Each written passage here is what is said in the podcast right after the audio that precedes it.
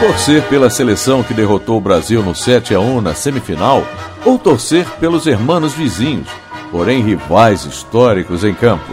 O dilema marcou a final da Copa do Mundo em 13 de julho de 2014 no duelo entre Alemanha e Argentina.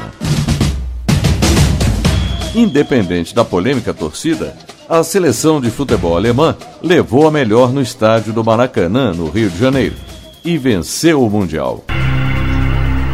A Alemanha estreou na Copa do Mundo com vitória de 4 a 0 contra Portugal. No jogo seguinte, empatou com Gana em 2 a 2. Para chegar à segunda fase, ganhou dos Estados Unidos por 1 a 0. Nas oitavas de final, fez 2 a 1 contra a Argélia.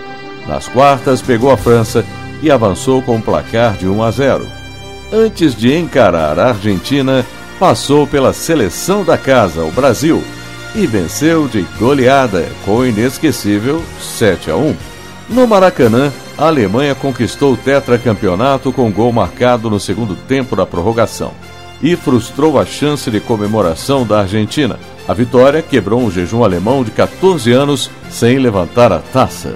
Os argentinos não ganharam a Copa, mas o craque Lionel Messi levou a bola de ouro como melhor jogador.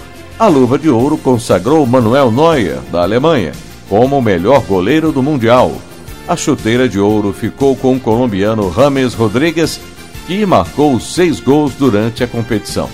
Neymar fez quatro gols e ficou com a chuteira de bronze, atrás do alemão Thomas Miller, com cinco finalizações. A Copa do Mundo desperta grandes emoções nos torcedores mais apaixonados por futebol. Um estudo realizado na Alemanha investigou se os jogos da seleção alemã tiveram impacto na mortalidade hospitalar de pacientes com infarto no país. Os cientistas analisaram dados de internações entre 2013 e 2015. Os resultados mostraram um registro maior de mortes na final de 2014 em comparação com os outros anos. História hoje. Redação Beatriz Evaristo. Sonoplastia Messias Melo e apresentação Gilson Santa Fé.